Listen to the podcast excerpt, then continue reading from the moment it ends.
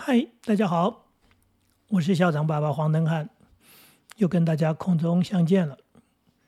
今天聊个有趣的问题：吃饭，嗯，饮食没有错，民以食为天，每天都要吃，没有一个人不用吃。不过这是一个富裕的年代，说真的，我们没有人穷到饿到没东西吃。在更早期的年代，有些家庭真是穷困了。所以，对于吃这件事情是没得选择。简单说，是有得吃，你就要偷笑了，你还想吃什么东西？现在呢，真是国泰民安，呃，大家日子过得好的很。所以呢，吃得好，呃，吃得更好。那甚至不是吃饱，是吃到撑，或者应该讲说，想吃什么就吃什么。啊，还有人是把吃这件事情。当做庆祝啦，对不对？节日要庆祝，生日要庆祝，呃，假日要庆祝，反正去吃大餐就是一种庆祝，没有错。呃，人在吃这件事情当中，确实是一件快乐的事情。也就是说，如果吃一些美食满足人的这个胃，其实也满足了某些人的心，他会觉得很快乐。不过，做爸爸妈妈的，嗯，是不是思考一下？不要把吃这件事情变得如此的像生物一样不用脑筋的一种吃，呃，暴饮暴食绝对不是好吃好事啊！大吃大喝啊，把它当做人生的大事，其实真的不一定，也不应该啊。你说庆祝生日就一定要大吃大喝吗？是不是有一些其他的处理方式？有时候也不见得要大吃大喝。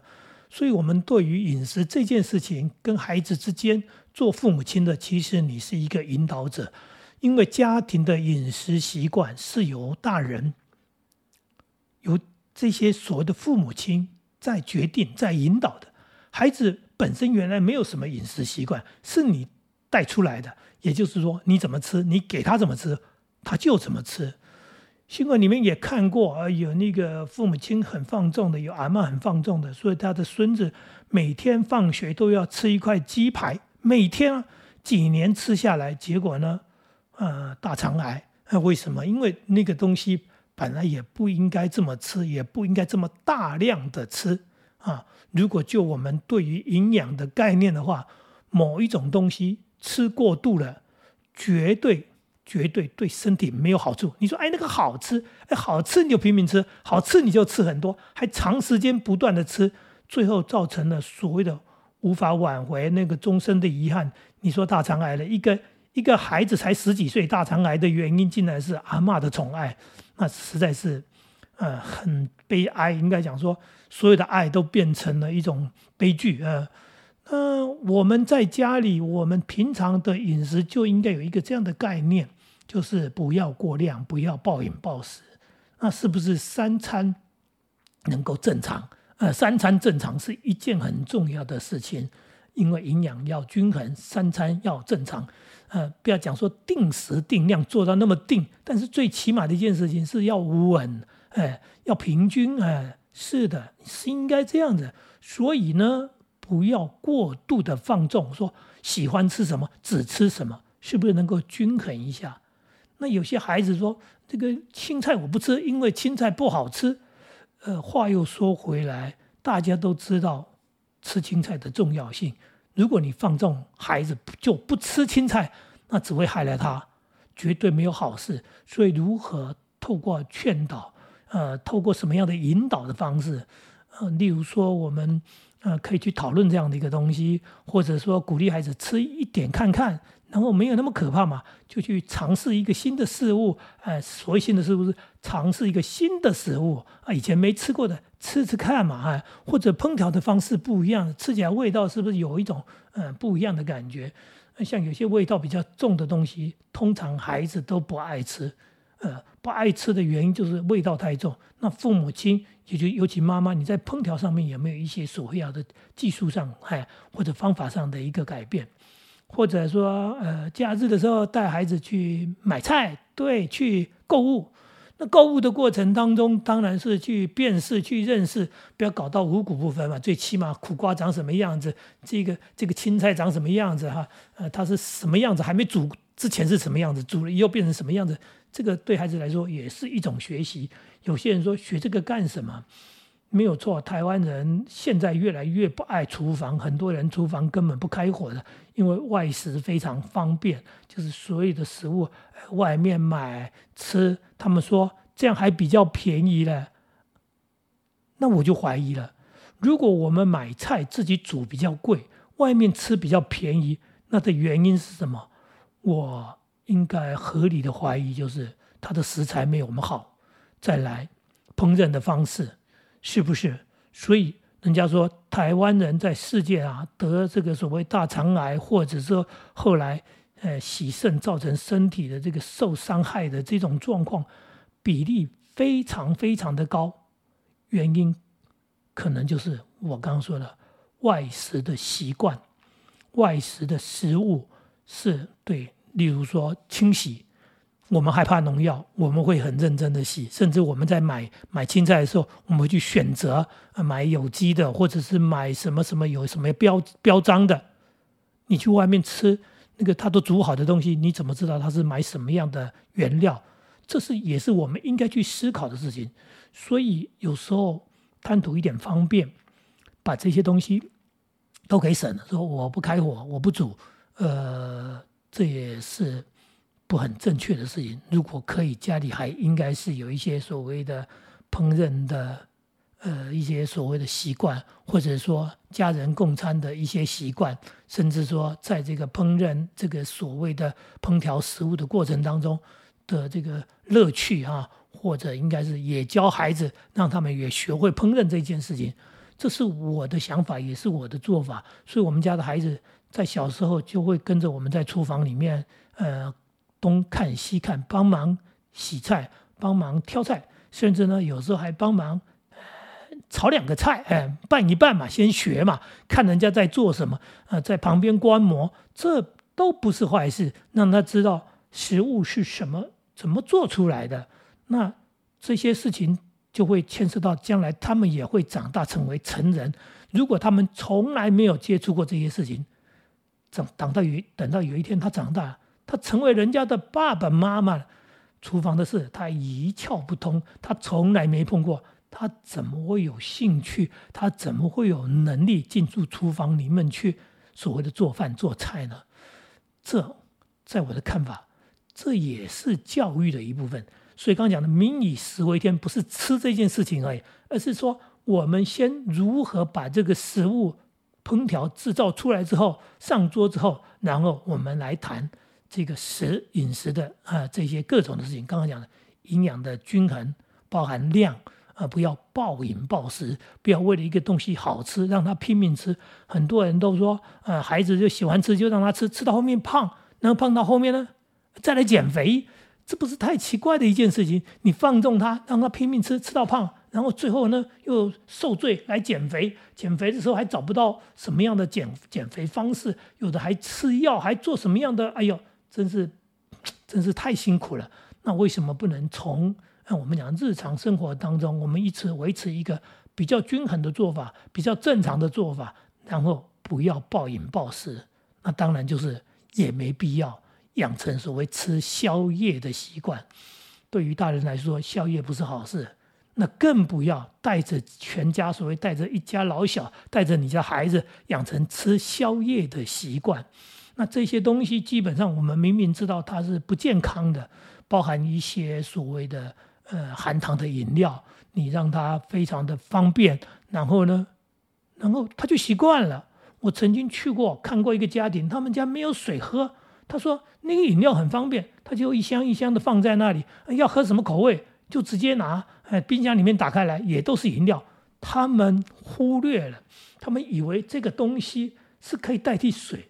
嗯，如果你有点常识的话，你都会很清楚，饮料不管是果汁、汽水，或者是哪些什么样的饮料，它都没办法代替水。呃，就是这么简单的一个东西，叫做水啊，白开水。你要烧开水也好，或者你用饮水机也好，不管是怎么样的方式哈，水它它就是应该要喝的东西，不能用饮料去代替。那当然。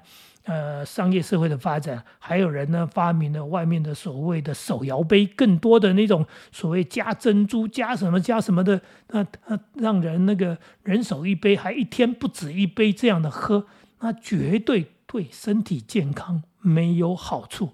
我又要说了，很多人糖尿病，很多人后来要洗肾的原因，是因为长时间、长时间不正确的。不应该的这样的一种饮食方式，那你说你爱孩子，呃，你爱自己，那请先从健康最基本的一个饮食做起，这是一个非常非常重要的事情。刚刚说了，孩子的饮食完全受到父母亲的影响，受到父母亲的影响，因为你是家里的主导者，你弄什么，他吃什么，他吃什么是来自于你的啊，你的生活带给他们的。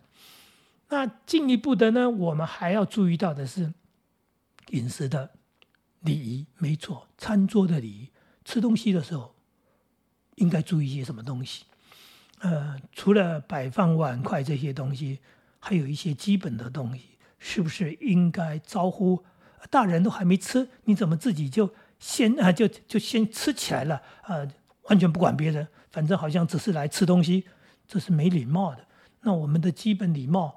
呃，在家里面，我们教孩子是大人都还没上桌，请稍后等大家一起用餐。吃完饭呢，如果你吃得快呢，要离开呢，你还要打招呼。那这个不是矮板，这是一个很基本的礼仪，跟大家打个招呼。呃，大家慢用，我吃饱了。这些都不是坏事，因为在教导孩子礼貌，他是从家里出发，但是他会成为他将来出去。外面跟人家相处，也就是所谓出社会之后，你这孩子的教养，常常在讲家教，家教，家教在教什么？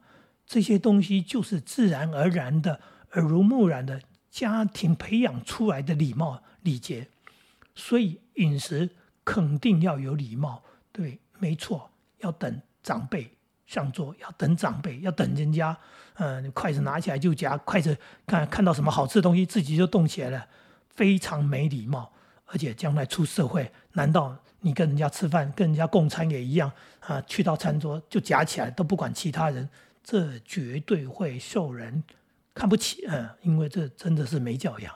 然后刚刚讲的，吃饱了，吃先吃完了，打个招呼，呃，再离席，这都是必要的。这些餐桌礼仪也是我们要教孩子的东西。所以从饮食的出发，所谓的。啊，营养的均衡啊，不要挑食。呃，当然我们不能讲说，哎，你一定每一样东西都要吃，这当然也是太过于严格。但是是不是不能说我只偏食，只吃某些东西，其他什么东西不吃？然后还刚刚讲的零食，啊，还有饮料，还有宵夜这些东西，都请父母亲注意。不要拿它来当做讨好小孩，或者宠小孩，或者是你们一家人的共同习惯。也就是说，你的习惯都不好了，你要让孩子跟你一样养成不好的习惯。那我告诉你，他可怕就是你小时候可能没有办法这么吃，结果现在你的经济能力够了，你这么吃，你再自残你的身体就算了，你还伤害你的小孩，这对他来说非常的残忍。很多的孩子。的身体的，因为饮食的不正确，从小就造成了这样的一个饮食习惯，很快的身体就搞坏了。身体搞坏之后，你还要再谈什么东西呢？没有健康，什么都是假的。你还在讲说读书用不用功，成绩好不好，将来有没有能力，什么发展什么东西？不好意思，都不用谈了，因为从吃的第一件事情你就做错了，没做好，你就影响到了孩子健康。所以父母亲，请你好好的思考一下这件事情。饮食是一件很重要的事情，真的。现在的年代不是没东西吃，是的，我们有很多东西吃。既然有很多东西吃的意思就是有很多的选择。既然有选择，做父母亲就要好好的选择，而不是放任，而不是随便。哎，这些东西它造成的后果非常严重，严重，因为它直接影响到的叫做身体的健康啊。太多太多的例子，身边可以看到太多太多这样的事情。尤其刚刚讲的满街的这些摊贩，满街的呃所谓的各种的叫做呃你说叫它好吃的东西也好，因为每一个人口味不一样，你可能认为它是一种美食，但是呃浅尝呃即止，或者是偶尔为之，不要让它取代了正常的饮食。当它取代了正常的饮食以后，你对这些孩子的放纵。对这种孩子饮食的放纵，就是在害他。爱孩子，不要害孩子，害了之后，将来没有办法挽回，没办法挽救，这是很重要的提醒。嗯，我们有能力选择，我们要慎重选择，不要做一个啊无知的，甚至我们刚刚讲的宠孩子，你以为这叫爱，其实你害了他。不要跟我刚刚前面讲的那个阿妈一样，每天一块鸡排，以为是对孙子的爱。不知道害了孩子，到后面，嗯，眼泪不知道要往哪里掉。今天跟大家谈的就是这么简单的一件事情：民以食为天，但是要好好的吃东西。从吃东西这件事情开始做起，其实也是在节制一个人的欲望。我们常常讲过，说一个人能够忍耐，一个人能够等待。一个人能够所有所坚持，其实对孩子来说，他将来是更有能力的人。因为放纵、放纵欲望的人，想到想做什么就做什么人，通常通常不会成功，因为他很快就在欲望当中，然后就迷失了自己，最后找不到真正要走的未来。以上跟大家聊的饮食也是教养的一环，希望大家喜欢。谢谢大家。